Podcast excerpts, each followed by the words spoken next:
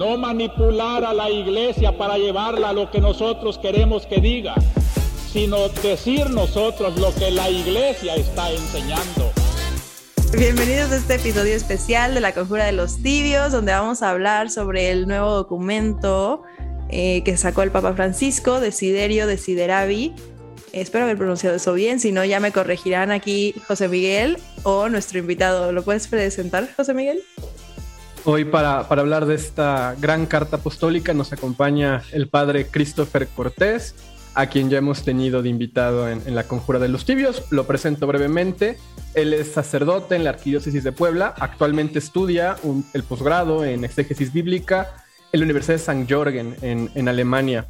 Padre, de verdad que siempre es un honor tenerlo aquí en la Conjura de los Tibios y más para hablar de, de nuestro Papa, de su magisterio y pues de esta carta apostólica que creo que sin duda es un texto importantísimo para leer pues nuestros tiempos y en particular eh, pues las cuestiones relacionadas con la liturgia que de tanta polémica han sido en tiempos recientes pues por diferentes polarizaciones.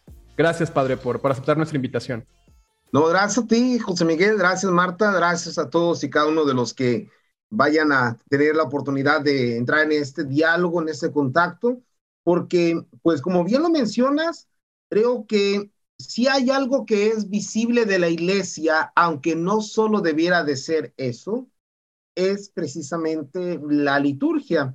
Eh, porque si bien es cierto que ya desde el siglo segundo, tercero, en esta eh, carta a Diogneto, el autor de ese escrito hablaba sobre cómo los cristianos estamos en el mundo sin ser del mundo, cómo no nos distinguimos por nuestros vestidos, por nuestra lengua, por, por nada, sino que tal cual al vivir en el mundo somos el alma del mundo. Sin embargo, y, y esto sí es algo importante porque también lo menciona San Justino en sus apologías, reuniéndonos en el nombre del Señor es cuando, por así decirlo, visiblemente nos podemos mostrarnos entre nosotros como comunidad y a la vez mostrar al mundo este testimonio de reunirnos en el nombre del Señor, realizando aquello y solo aquello que Cristo nos dejó y que de manera amplia eh, estamos llamados a descubrir en ese gran tesoro de la vida de la fe de la iglesia que es la liturgia. Tesoro que ahora el Papa Francisco nos invita a redescubrir, a revalorar a reasumir y a revivir, no en el sentido de que esté muerto, sino que siempre aquello que se deja llenar de la acción del Espíritu Santo experimenta la vida nueva en Cristo.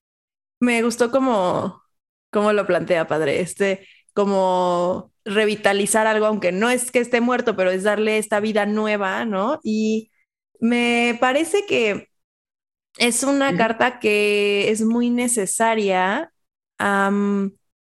sobre todo si la vemos y la leemos con esta lectura de apertura a esta primavera del Espíritu Santo, a esta infusión del Espíritu Santo en la iglesia para los tiempos actuales, ¿no? Que no significa, ah, la iglesia va a cambiar con los tiempos, pero que significa que se revitaliza y que para cada tiempo hay, eh, hay lo adecuado, lo que el Espíritu le pide a la iglesia, ¿no? Claro, de hecho, algo que me llama mucho la atención es que cuando te das la oportunidad de leer la historia de la liturgia, ciertamente encuentras que, por ejemplo, la Eucaristía es patrimonio común, llamémoslo así, de los cristianos, eh, digámoslo, de los que venimos desde el origen. Y que, por lo tanto, ya sea tanto en la región occidental como en la región oriental, en donde se desarrollaron las primeras comunidades, pues la Eucaristía tiene sus elementos comunes, liturgia de la palabra, liturgia eucarística, ritos iniciales, ritos finales, como también en ese sentido la alabanza, el oficio divino, la liturgia de las horas, las procesiones, los sacramentos en general. Pero cuando nosotros descubrimos esto, nos damos cuenta de que entonces la liturgia en primer lugar no es algo estático. Yo esto siempre me lo he imaginado como eh, mis clases de, química cuando al ver, recuerdo, la tabla de los elementos, es verdad, esos elementos ahí están, sin embargo, eh, sabemos que desde que se clasificó por primera vez hasta la actualidad, sigue habiendo eh, descubrimientos, nuevos elementos que se van eh, poniendo y demás.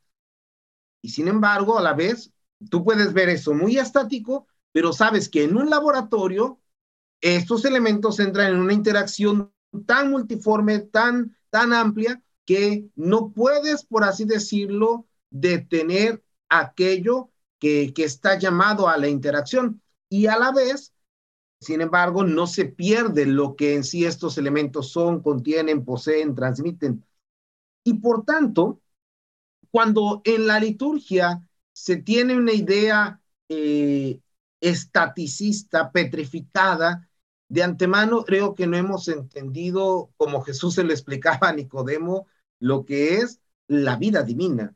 Dios no de balde, y aquí José Miguel obviamente lo, lo, puede explicar mejor, sin embargo, eh, como es curioso que mientras eh, en la mentalidad aristotélica eh, él es el motor inmóvil y demás, sin embargo, en la divina revelación se muestra un Dios que es movimiento en sí y para sí mismo y por lo tanto es también esa su manera de actuar.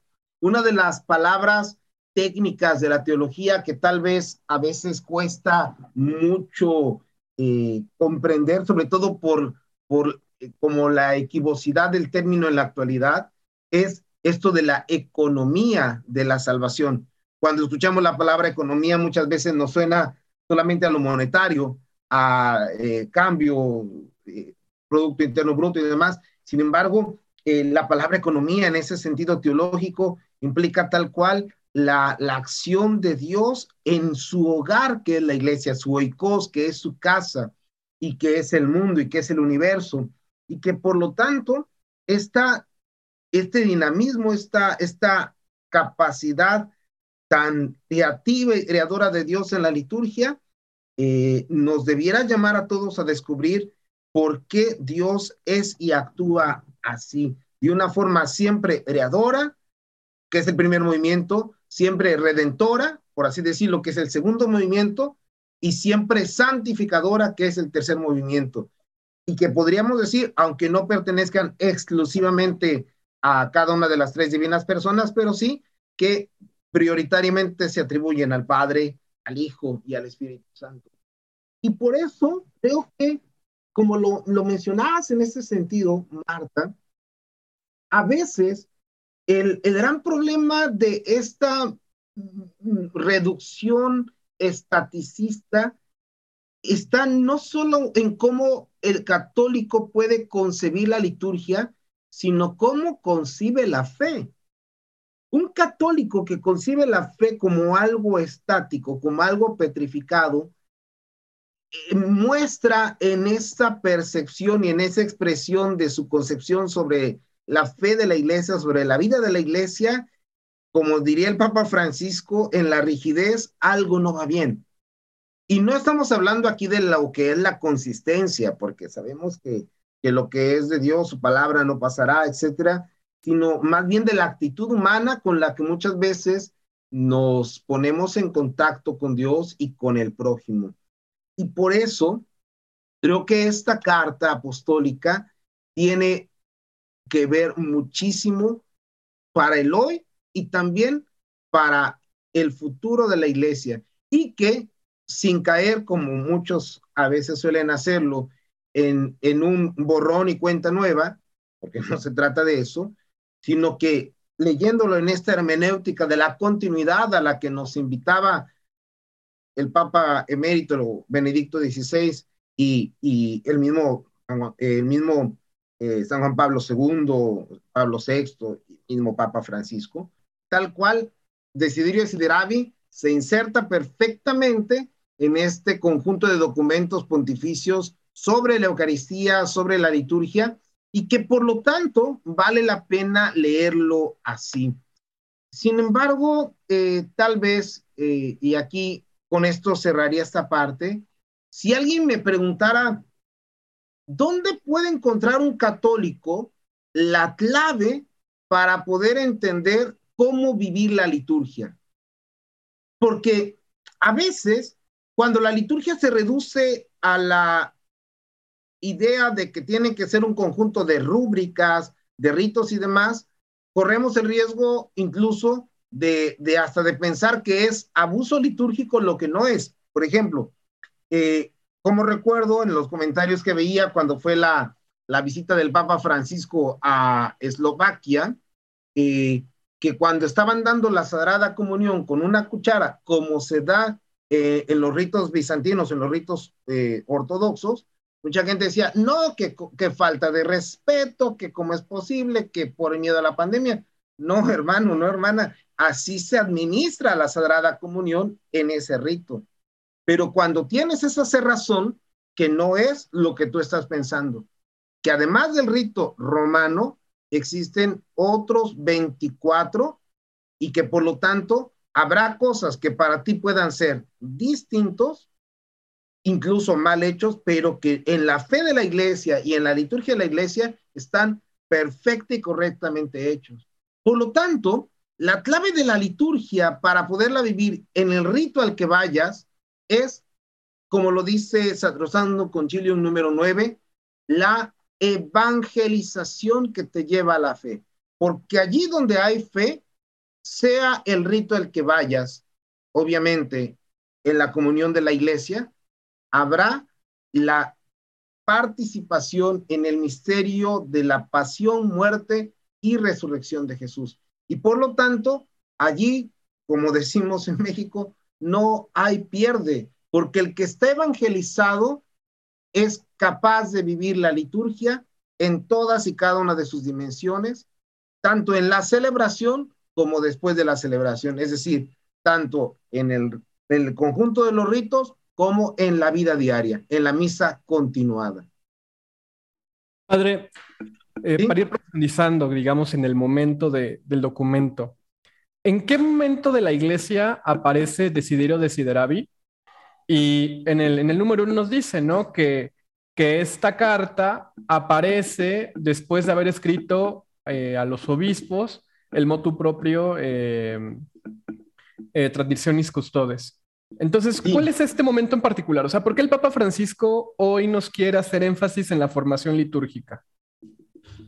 Mira, yo creo que hay una cosa que es importante eh, en este aspecto y es, eh, y, tenemos que, decirlo con toda sinceridad, el hecho de que algunos sectores de la iglesia eh, comenzaron a ocupar la posibilidad que daba el motu propio, el motu propio sumorum pontificum de Benedicto XVI, para tomar el rito extraordinario o el misal de 1962, ya en la forma como se, se le llama actualmente, como instrumento de manipulación partidista, sectaria y demás.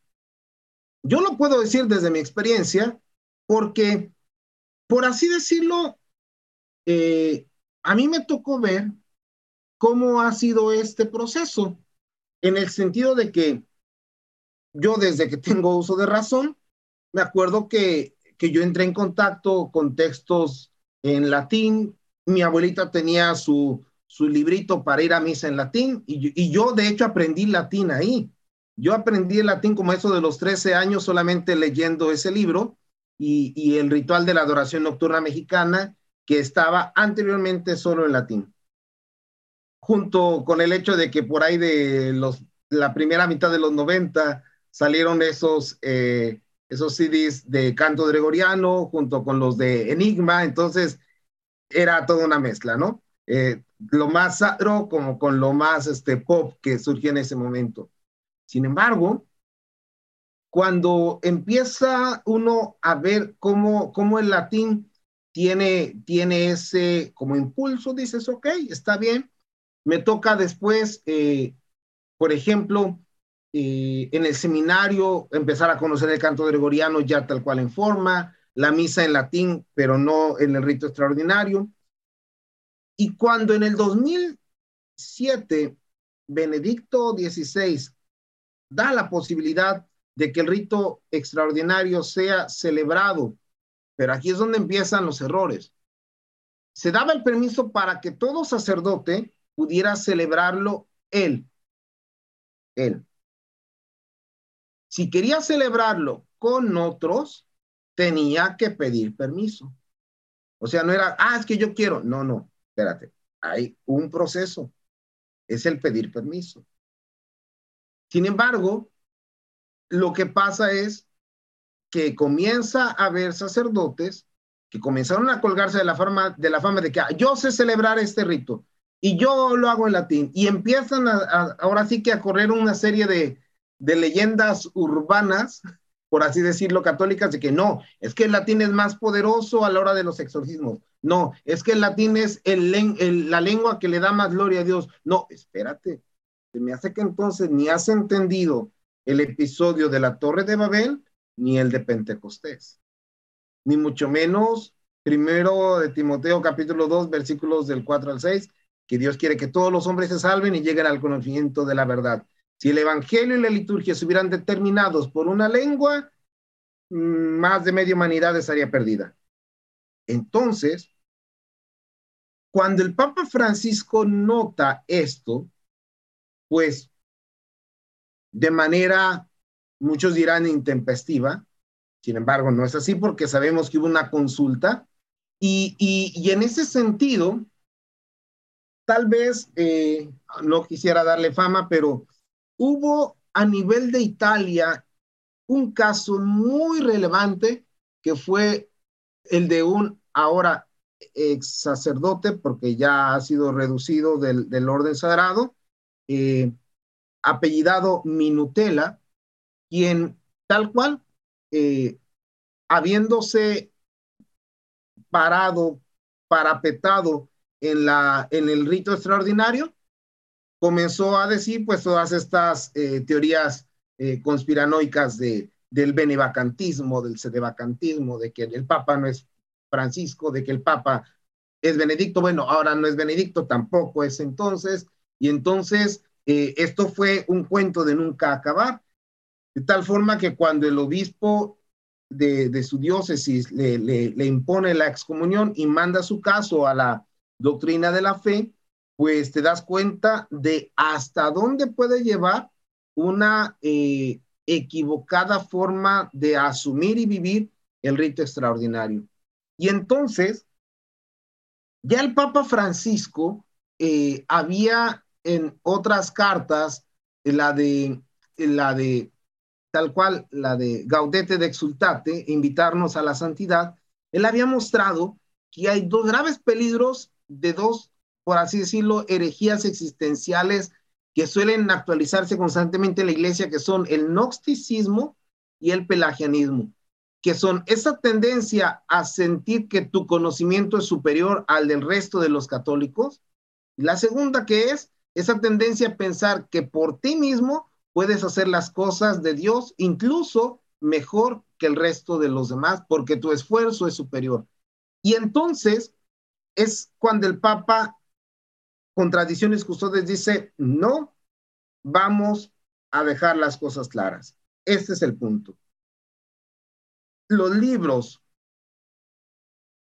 promulgados por San Pablo VI y San Juan Pablo II son la única lex orandi, es decir, la única regla de oración de toda la iglesia.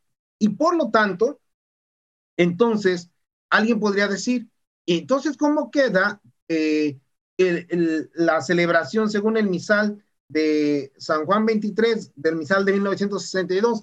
Que, ojo, de hecho, es el único misal que puede ocuparse en las comunidades que tienen ese permiso como la Fraternidad San Pedro, el Instituto Buen Pastor. Un sacerdote que esté celebrando con, el, comisales anteriores, el de 1925, el de 1958, eh, el, de 1955, previo a la reforma de la, Semana Santa, de hecho, está incluso en el grave riesgo de estar celebrando una Eucaristía inválida, porque ya no es el, el, el misal que está promulgado como válido para ese tipo de celebración. Entonces, eh, aquí es donde prácticamente el Papa, al dejar muy en claro que, y eso es algo que tal vez a alguno le, pueda servir y tal vez a alguno lo escandalice, pero la clave es esta. El rito del misal de 1962 ya no se entiende sin el Concilio Vaticano II y sin los misales de San Pablo VI y de San Juan Pablo II. Es decir, la misa de esto, del misal romano de 1970, 1975 y del 2002 son la clave de interpretación del misal de 1962. Y por eso es que aquel que no quiere aceptar el Concilio Vaticano II no comprende la teología o no tiene la teología necesaria para incluso celebrar el misal de 1962. E, esto puede ser muy fuerte, sobre todo cuando para aquellos que rechazan el Concilio Vaticano II son pretexto de que es modernista, de que es herético, de que no es dogmático, y pues bueno, eh, pueden inventar todos los pretextos habidos y por haber, pero la realidad es que por la autoridad pontificia, que es lo único que puede darnos como iglesia sustento, en este sentido, la liturgia está constituida en este momento por estos libros litúrgicos posteriores al Vaticano II. Ay, padre, es que es un análisis muy profundo y con muchas, mucha información. Eh, sí, perdón. No, está bien, está bien, para eso, para eso es el punto, ¿no? Este, sí. pero bueno, aquí yo, la parte que más me gustó, bueno, de las partes que más me gustaron de, de uh -huh. La carta apostólica fue el número cuatro, me resonó mucho con lo que hemos hablado constantemente en este podcast, ¿no? Que dice, nadie se ganó el puesto en esa cena, todos fueron invitados, o mejor dicho, atraídos por el deseo ardiente que Jesús tiene de comer esa Pascua con ellos. ¿no? Y ahorita que usted decía de la parte de, a ver, la salvación no está limitada a un lenguaje, a un idioma, eh, me sonó mucho a esto, ¿no? Y a esta visión también de que, a ver, la, mm, la cena de la Pascua, la liturgia de la iglesia, no está restringida por lo que nosotros queremos, ¿no? Y usted ahorita estaba mencionando pues los misales y cómo han ido cambiando y el que está promulgado actualmente y todo esto. Y creo que es eh, es como, es un poco, no sé, me suena un poco soberbio de nuestra parte decir, bueno, es que la liturgia tiene que ser como yo quiero que sea y como a mí me parece bonita, ¿no? Que claro, que lo estético siempre es importante también, pero, o sea, los valores estéticos no son lo que hacen a la liturgia, ¿no? Sino que lo que hace bella a la liturgia es que todos estamos invitados y que todos estamos ahí para alabar a Dios. ¿no? Entonces, claro.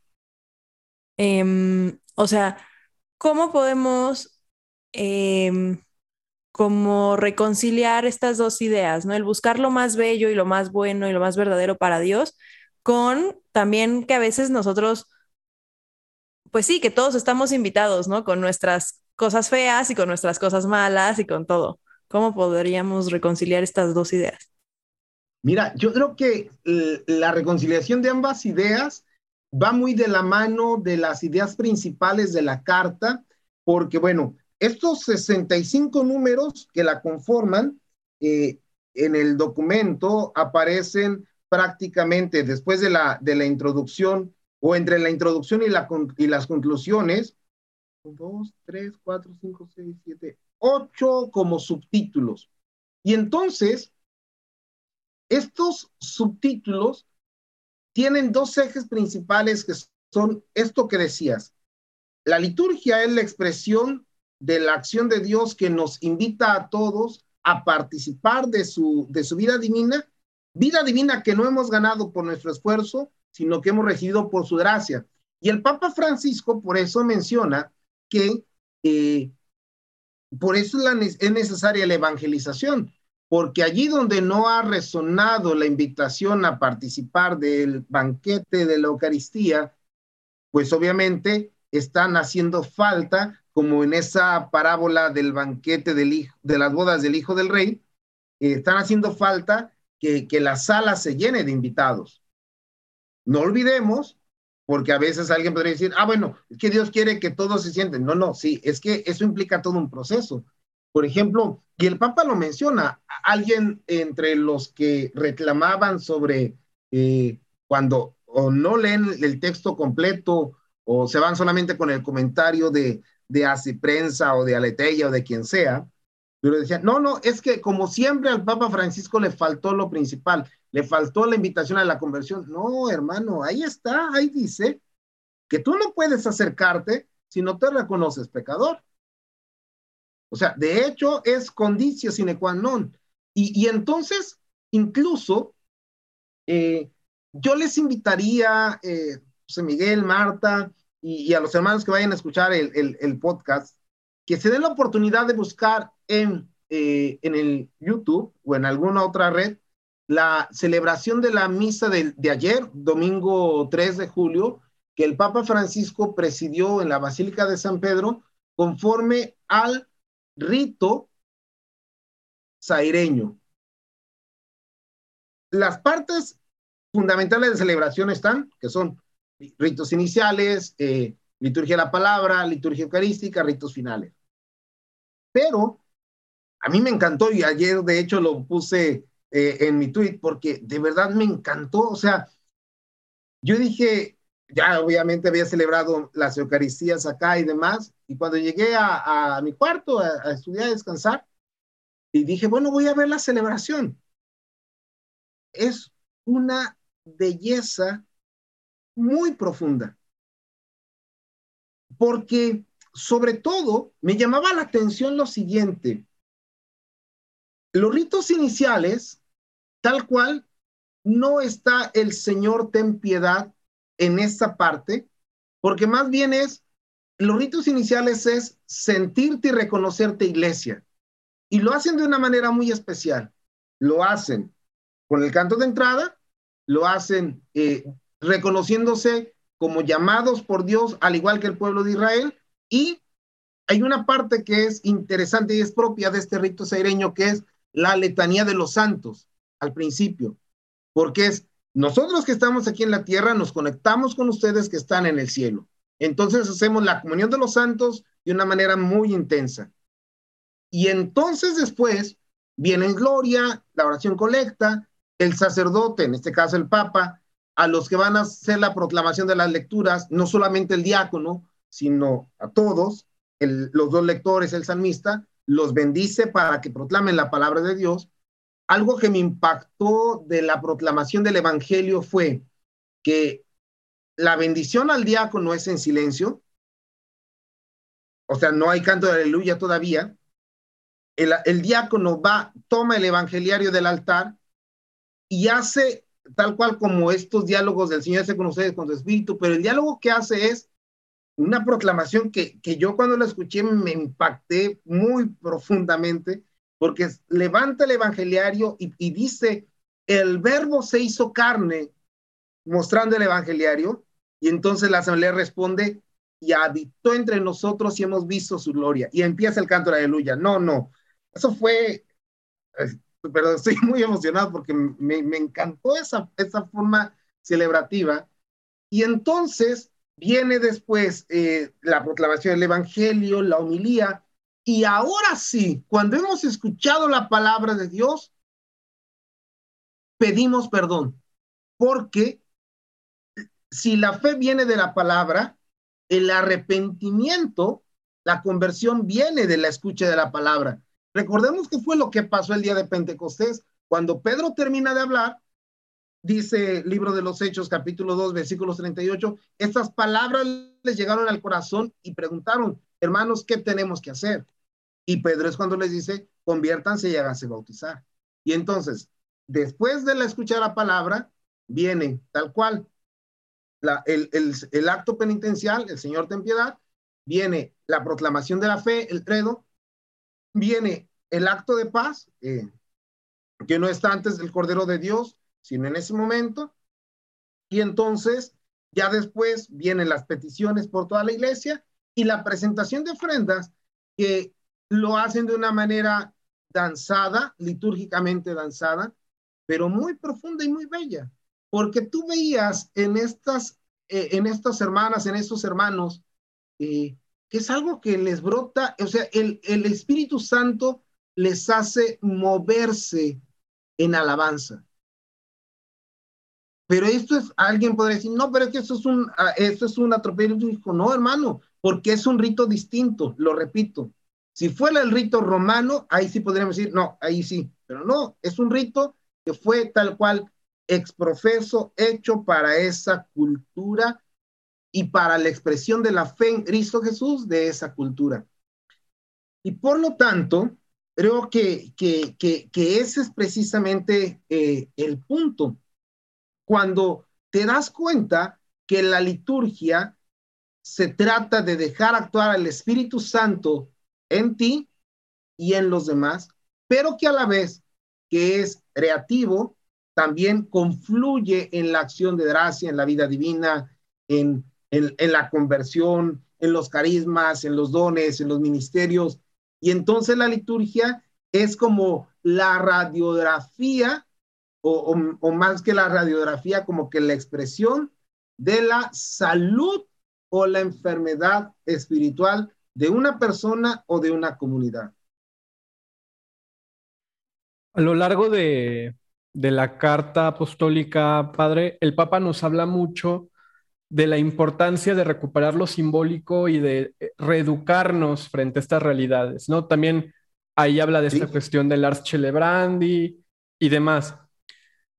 A mí me llama mucho la atención cómo en el subtítulo de la carta aparece esta cuestión de para la formación litúrgica. Entonces, mi pregunta sería, en estos tiempos de donde también a veces la sinodalidad se llega a confundir como con una especie como de democratización de la liturgia y donde también hay excesos del otro lado y precisamente eso hace que el, el sordo se anteponga a versiones distorsionadas del llamado novus sordo.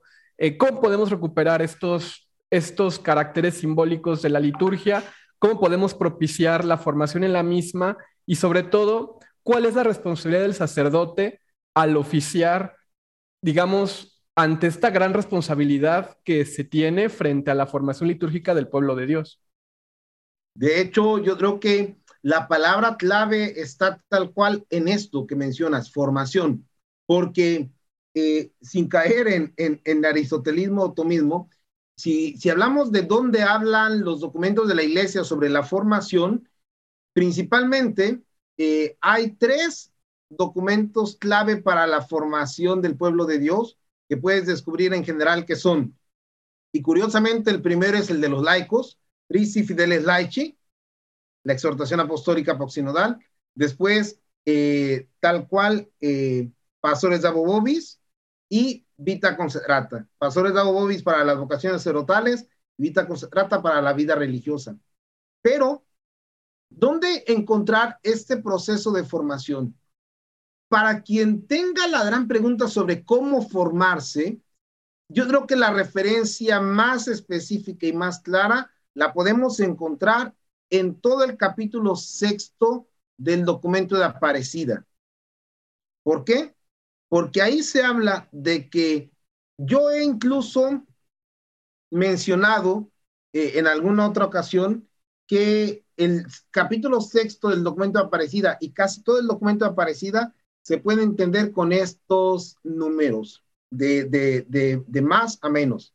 Capítulo sexto como el eje central del todo el documento. Cinco son eh, los aspectos del proceso formativo. ¿Cuáles son esos cinco? Encuentro con Jesucristo, conversión, discipulado, comunión y misión. E, estos son los aspectos del proceso formativo. Cuatro, que son las dimensiones de la formación del cristiano. La humana comunitaria, la espiritual, la intelectual y la pastoral misionera. Tres, que son las conversiones que estamos llamados a hacer. la conversión personal, la conversión pastoral y la conversión eclesial. Y a la pregunta que hacías, José Miguel, sobre cuál es la parte que a nosotros como presbíteros nos toca, creo que esta es la principal. Un sacerdote que no ha vivido o que no vive en conversión personal constante no va a poder cambiar su estilo de ser pastor. Así de sencillo. Porque es normal, o sea, una persona que ya está hecha una forma de ser y de actuar, pues obviamente que no quiere cambiar a lo que ya está acostumbrado. El paradigma siempre tiende a, limitarnos, a, a reducirnos, a acostumbrarnos, pero estamos llamados a romper el paradigma para responder a la llamada de Jesús. Y donde hay conversión personal y pastoral, consecuentemente conversión eclesial. Por eso el Papa Francisco, cuando dice de dónde pueden provenir esos errores, porque al final de cuentas, y, no se trata en ese sentido de, como bien lo mencionabas, de cantar victoria, de que, ah, qué bueno que el Papa sacó esta carta contra los tradis. No, no, no, no, no. Porque más bien el punto es este. El Papa nos está diciendo que para poder vivir una auténtica liturgia, todos necesitamos estos, este, esta formación litúrgica, pero además a los sacerdotes nos invita a renunciar a algo, al excesivo protagonismo, con nuestro respectivo sello. Y entonces, aquí es donde el Papa invita prácticamente en la parte final a, esto que son como los ejes. Redescubrir el sentido teológico de la liturgia, que eso está entre los números 16 al 19. Redescubrir cada día la belleza de la verdad de la celebración cristiana, que está en los números 20 al 23.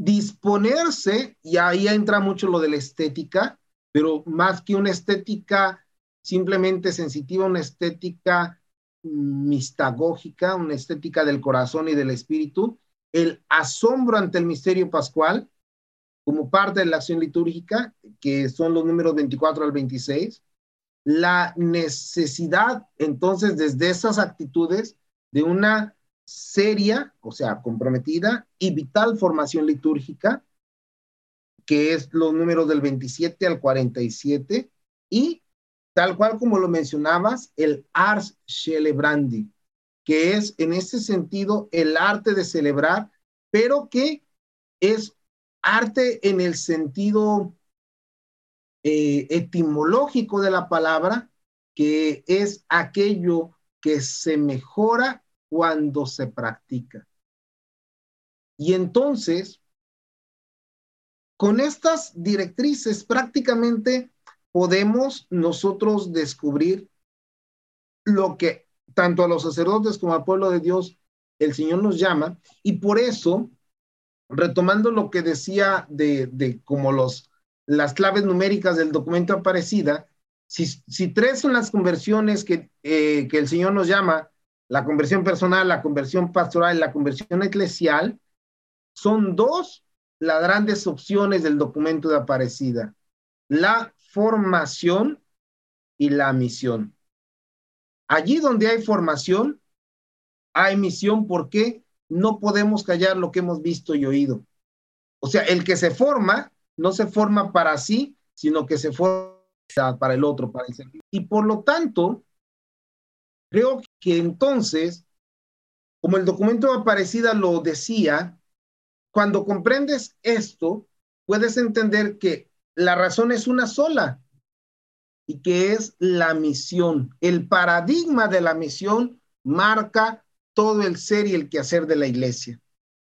De hecho, cuando leemos eh, tal cual Desiderio Desideravi, te das cuenta que es incluso un documento profundamente misionero, porque lo que el Papa pretende es mostrar cómo debe de celebrarse, vivirse y transmitirse lo que él mencionaba en Evangelii Gaudium. lo que él decía, sueño con una opción misionera tal que sea capaz de transformar las instituciones, los criterios, los horarios, de tal modo que todo sea hecho en razón de la misión evangelizadora. Y esta parte de esta misión evangelizadora, creo que em, esta dimensión de la iglesia a veces la confundimos con enseñar lo que nosotros queremos enseñar, ¿no? Y no es eso, es enseñar lo que el espíritu quiere, eh, quiere dejar en el corazón de cada persona, ¿no?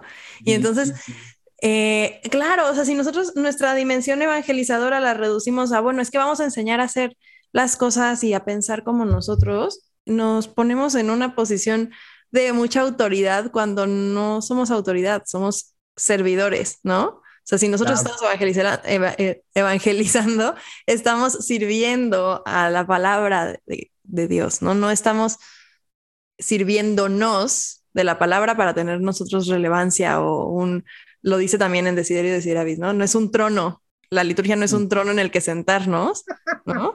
Sino que es que podamos, ajá, hacernos, servir a los demás a través de la, de, de la evangelización y de la liturgia, ¿no? Que la liturgia nos pueda llevar a la evangelización también implica que, que seamos dóciles a, pues a, Dios, que seamos dóciles a la, guía de nuestros pastores y que seamos dóciles en, en, general, pues a nuestra fe, más allá de lo que nosotros queremos que sea nuestra fe, lo que es.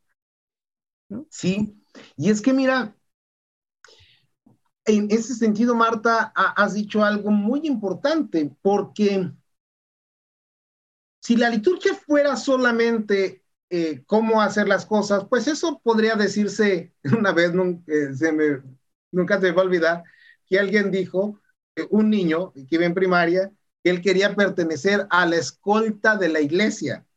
¿Cómo que la escolta de la iglesia? Para los que no son de México, el lunes se hacen honores a la bandera y así como en otros países los soldados y demás llevan ahí marchando la bandera, así en las escuelas. Tal vez en otros países no se haga. Entonces, este niño, bueno, mm, sí, niño, tendría como 10 años, este, equiparaba la bandera a la cruz alta y a los que están a los lados eh, como la escolta, ¿no? Y, y, prácticamente el, el, incensario es el capitán que dice firmes ya, redoblado, etcétera. Pero, pero es que la liturgia no es eso. O sea, eso podría ser muy fácil puede ser incluso muy orgánico, muy pausado, muy rítmico, una coreografía perfecta. Entran los lectores, salen los lectores, entra el incensario, sale el incensario. No, o sea, eso es muy, muy básico, muy mecánico incluso. Incluso creo que aquí es donde hasta a mi parecer está el origen de lo que el Papa Francisco llama como la clericalización del laico. Porque cuando tienes un puesto delante de los demás, uy, ya eres don, doña, el que está cerca del Padre, el que mueve el incensario, el que... No, tú lo has dicho bien, somos siervos. Pero eso no se vive solo por el dato, eso ya lo sabemos todos, eso lo hemos, eso lo podemos repetir como pericos pero el conocimiento no provoca la conversión. Si eso fuera, seríamos unos perfectos gnósticos. Es la experiencia del encuentro con Jesucristo lo que transforma todo.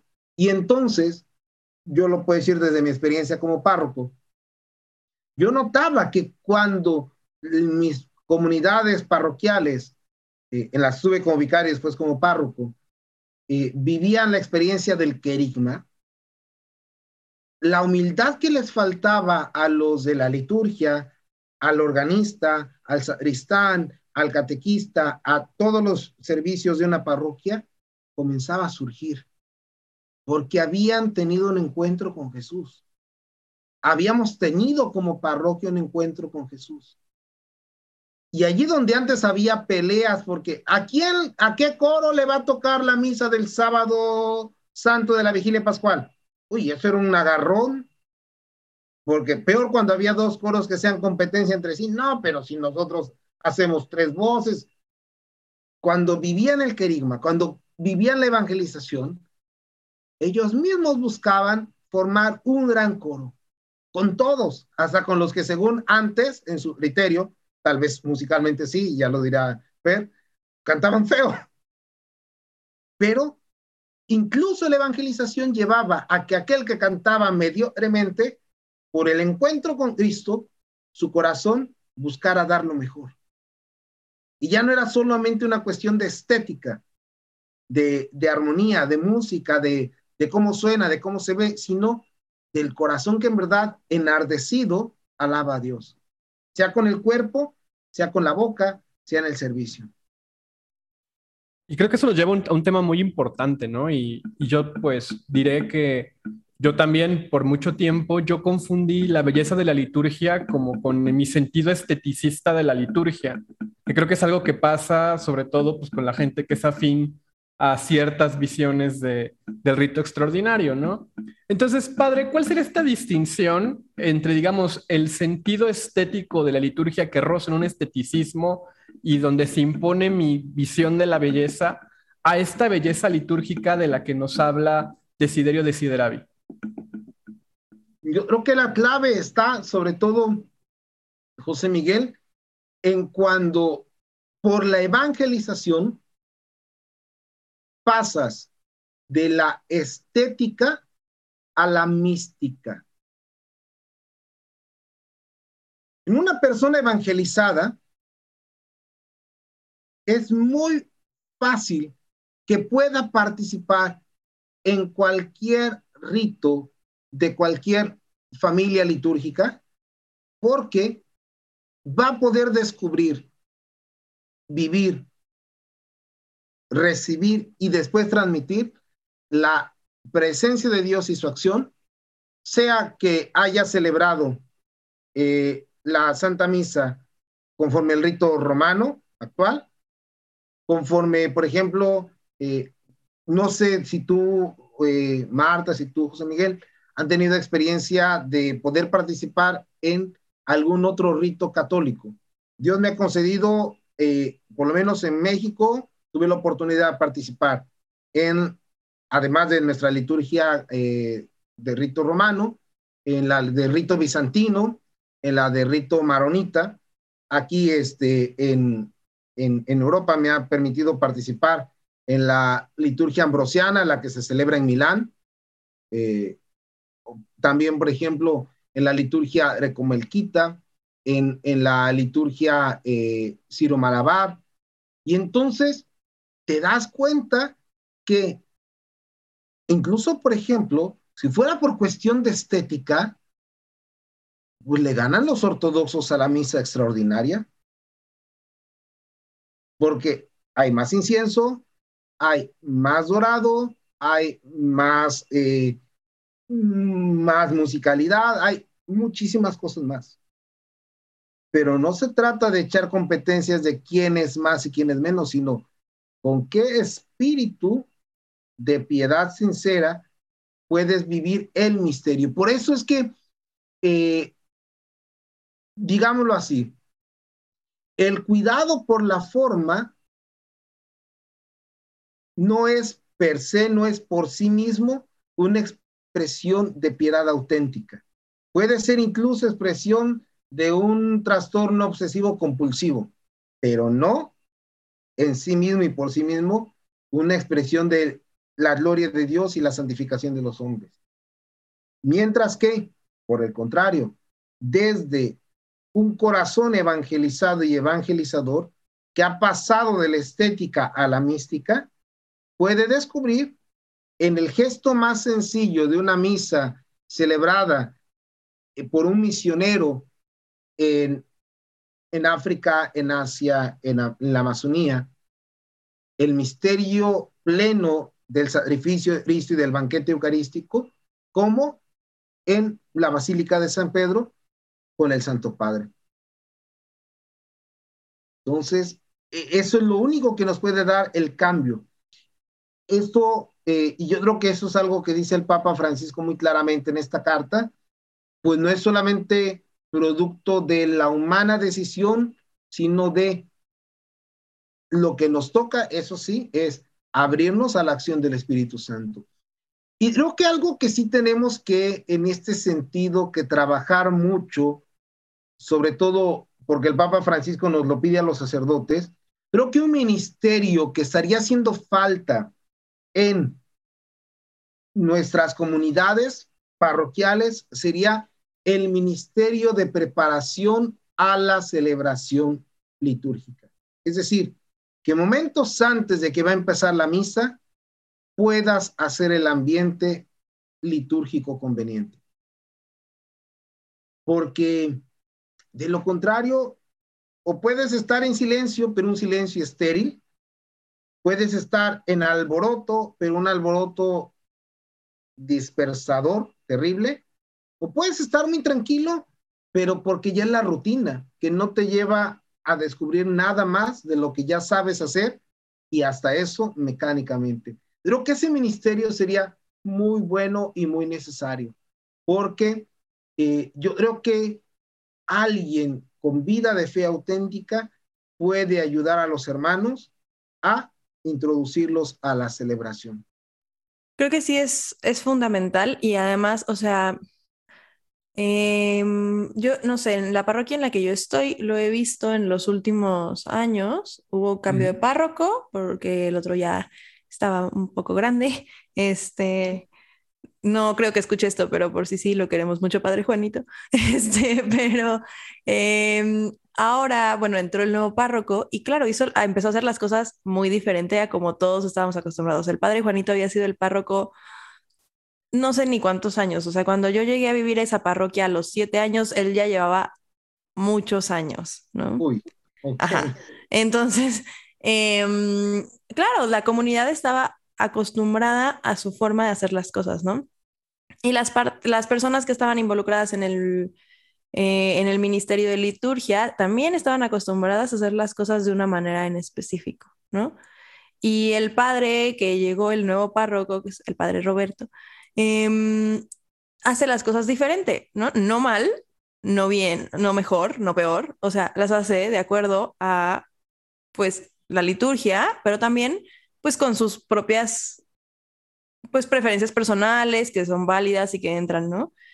E incluso, pues, las personas del Ministerio de Liturgia, las personas de los coros y todo, pues, han tenido que, como que tener esta nueva visión, incluso las personas que, o sea, los parroquianos regulares, ¿no? O sea, o sea, hasta por ejemplo, cosas tan simples, pero los horarios de misa, ¿no? Cambiaron, ¿no? Y me cuesta mucho trabajo, por ejemplo, acordarme a qué hora son las misas ahora, porque 20 años de mi vida, la misa era la misma hora siempre, ¿no? Em, entonces, eh, esto a mí personalmente, y lo he visto también con varias de las personas, o sea, pues es una parroquia a la que pertenezco, es una parroquia muy vamos, o sea, todas las personas se conocen, ¿no? O sea, y, aunque no lo conozcas de nombre, pues son personas que llevan yendo a la misma parroquia la vida, entonces no sabes quién es, pero es la señora que se viste siempre así, ¿no? O la señora que trae, eh, con una de mis amigas había una señora que le decíamos la güerita, la güerita glamorosa, porque siempre iba, o sea, era una viejita, pero siempre iba con el pelo pintado impecable y arreglada impecable, ¿no? Y se enfermó en la pandemia y nosotros de que no, la güera glamorosa, no sabíamos ni quién, ni cómo se llamaba, pero era ¿no? Ah. Entonces, claro, toda, o sea, yo lo he visto en, en, esta parroquia en donde conocemos a tantas personas, como realmente em, el ajustarnos y adaptarnos a los cambios siempre es complicado, pero, es, eh, pero el experimentarlos también es enriquecedor, ¿no? Por ejemplo, con el, padre, con el párroco anterior, raramente se hacía la, la procesión con la cruz alta y los ciriales y así, ¿no? Y ahora las están haciendo todos los domingos. Y entonces incluso las personas del, del Ministerio de Liturgia, ¿no? hay una señora que es ministro extraordinario desde hace años y ella ahora en el micrófono dice al final de la misa, les solicitamos por favor que permanezcan en su lugar hasta que termine la procesión con la cruz alta y los ciriales, ¿no? Cosas que muchas personas de la comunidad no sabían hacer. Y no porque el padre Juanito hiciera las cosas mal, pero tenían, o sea, está siendo muy enriquecedor para la comunidad porque están aprendiendo formas nuevas de hacer las cosas, ¿no? Y que a lo mejor no es un rito completamente diferente, pero que el día que ellos vayan a otro rito, ¿no? Que vivan el rito maronita o el rito bizantino o lo que sea, van a poder reconocer una liturgia diferente, pero que es igualmente enriquecedora, igualmente iluminada por el Espíritu Santo, porque ya no estamos clavados en nuestra única forma de hacer las cosas siempre. Así es. Sí, y mira, yo creo que en ese sentido hay algo que sí es importante, eh, porque incluso tanto en el rito eh, del misal de 1962 como en el actual, siempre había posibilidades de hacer ciertas cosas. Por ejemplo, el sacerdote saluda a la, asamblea con estas palabras y te pone una sugerencia, incluso por tiempos litúrgicos, etcétera, o semejantes palabras. Pero es un saludo breve. O sea, no te vas a echar así como de, y, saludos a mi tía, no, no, es el Señor esté con ustedes, o sea, lo que es. O sea, dice, y, y, es, y sobre todo, yo creo que aquí es donde está el criterio para un hermano sacerdote, es que mientras más bíblico, más adecuado, porque lo bíblico te impide que te vayas por la tangente o que te vayas más allá de lo que es. O sea, donde hay que hacer, donde hay que explayar la palabra, es en la homilía, pero donde hay que mostrarla con esa fuerza que la palabra de Dios tiene, como diría Romanos 1.15, que es el Evangelio, fuerza de Dios para aquel que cree. Entonces, si la palabra tiene fuerza, tú sabes que cuando la tomas para saludar a la asamblea, para introducir el Padre Nuestro, para, eh, qué sé yo, para introducir el credo, son momentos, son textos que por la misma fuerza que tienen por ser palabra de Dios, tienen un efecto que otra palabra no podría o no llegaría a tener. Y entonces, esto que mencionas es muy importante. Yo creo que también depende, no sé, aquí, este, José Miguel, como por región y por diócesis. Yo recuerdo que, eh, sobre todo, eh, a mí sí me hacía un poco de cortocircuito cuando iba a la diócesis de Cuernavaca, de donde es mi mamá, porque en Puebla las misas se hacían muy normales, pero en Cuernavaca yo decía, ahí sí, ahí sí había un litúrgico. Así como de, bueno, ¿y ahora qué hizo? Esto no fue ni la plegaria eucarística, esto se lo brincó todo. Y entonces, eh, bueno, ya después hubo cambio de obispo, el obispo pone, a ver, no hay que hacer las cosas bien, etcétera. Pero recuerdo mucho en mi diócesis en Puebla que cuando en el año 1998 San Juan Pablo II promulgó, esa es otra carta muy buena, la carta apostólica Dies Domini sobre la importancia del domingo, mi arzobispo en paz descanse en aquel entonces, don Rosendo Huesca Pacheco, nos pidió, yo ya estaba en el seminario, pero pidió a los sacerdotes que comenzáramos a darle relevancia al domingo. Y entonces, a partir del 98 en Puebla, comienza, por así decirlo, el boom de los eh, equipos litúrgicos con la cruz alta, los diales, el incensario, etcétera, etcétera, etcétera. Y entonces, también te das cuenta de que, ok, hay cosas que pueden hacerse así, pero que si en un domingo no se pudiera hacer así, no hay problema porque, pues bueno, tal vez no había con quiénes, etcétera, etcétera, pero no estás cometiendo ni un abuso litúrgico, ni es por pereza, ni nada por el estilo. Entonces, eh, sobre todo, creo que hay algo que es importante tanto para los laicos como para nosotros, sacerdotes, reconocer. Yo no soy el criterio de la liturgia. Es la iglesia la que me marca el criterio de la liturgia. Y entonces, no se trata de la liturgia según el misal romano de Christopher o el misal romano de, del vicario fulano o del párroco sultano, del obispo merengano, sino el misal romano de la iglesia católica. Creo que eso es clave. Y yo creo que también, padre, ya para ir eh, terminando, tampoco perder de vista lo central que nos da eh, comunión litúrgica, ¿no? Que al final es el sacrificio eucarístico. O sea, creo que también decirlo de Sediravi es muy claro en que al final el banquete eucarístico es lo central, ¿no? Y, y mientras esto esté presente y se haga de la, de la manera más respetuosa, solemne y cuidando los símbolos como se tiene que hacer, es algo que es digno y agradable a Dios, ¿no? Que al final creo que es el criterio, o sea, tampoco es inventar el hilo negro, ¿no? Precisamente es no inventar el hilo negro. Más bien es tomar el hilo negro eh, en el sentido de, de algo que me guía y dejarme llevar, ¿no? Ahora, mira, creo que en ese sentido has dicho algo muy clave. Creo que la clave para entender la comunión es nunca confundirla con la uniformidad.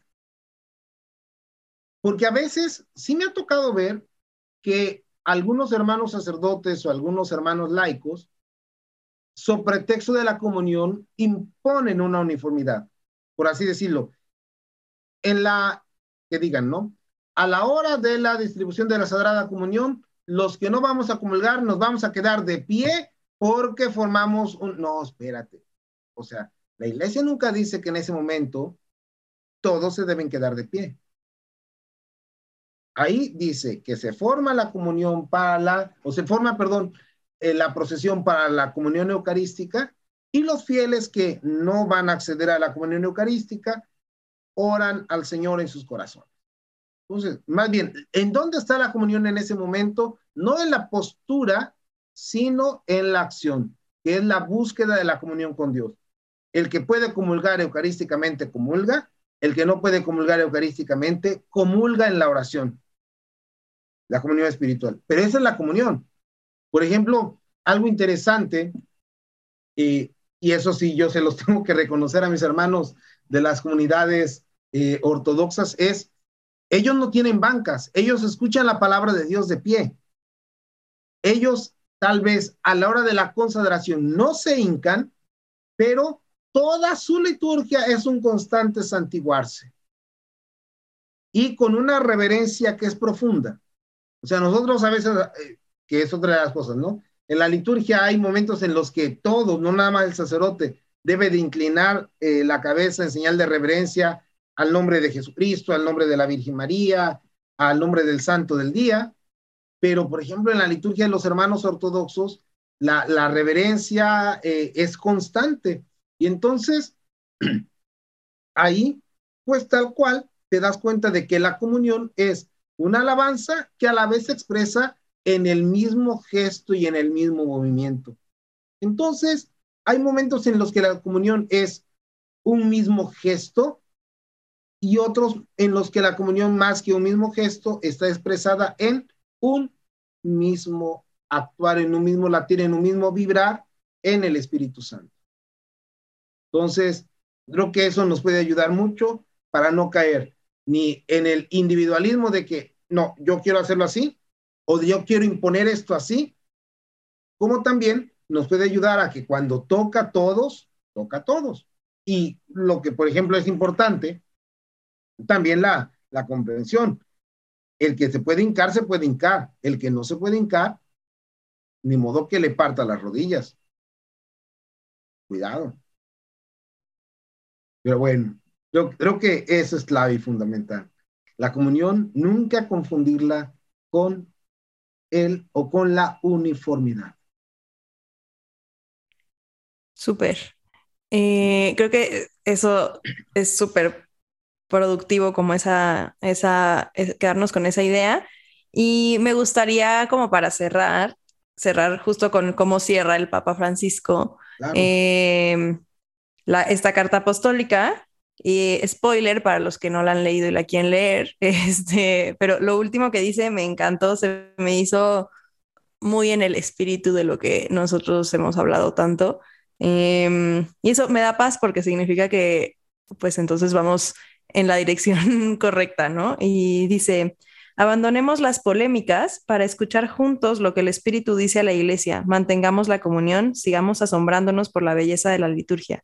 Se nos ha dado la Pascua, conservemos el deseo continuo que el Señor sigue teniendo de poder comerla con nosotros, bajo la mirada de María, Madre de la Iglesia. Exacto. Exacto. Creo que eso dice mucho, si es que no todo, ¿no? Así es, así es, así es. Perfecto. Pues ahí tenemos la tarea y más que spoiler, es una meta alcanzar. Pues muchísimas gracias, Padre Christopher. Como siempre, es un gusto tenerlo aquí en la, en la Conjura de los Tibios.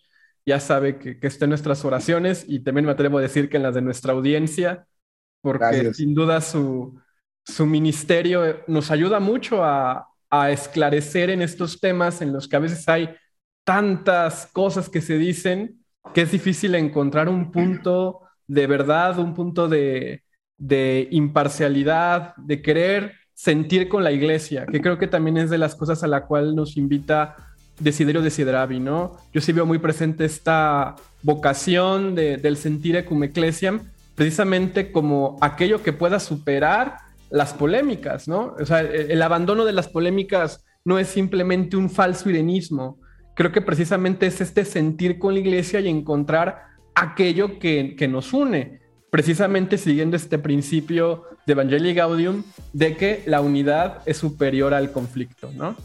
Así es, sí, sí.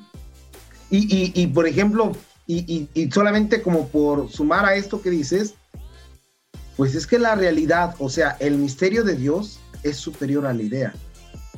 La liturgia es superior a tu gusto litúrgico. Y así podríamos irnos más y más profundizando en esto. Entonces, más bien, como diría Benedicto, dejémonos más que poseer la verdad, dejémonos poseer por la verdad.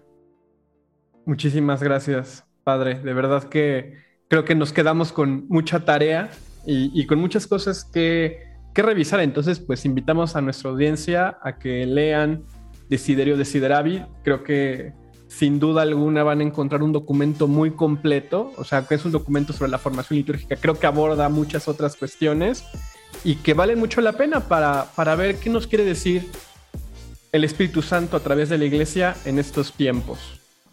Gracias, Padre. Gracias, José Miguel. Gracias a ti, Marta. Gracias, José Miguel. Y estamos en contacto. Bendiciones para todos. Hasta la próxima.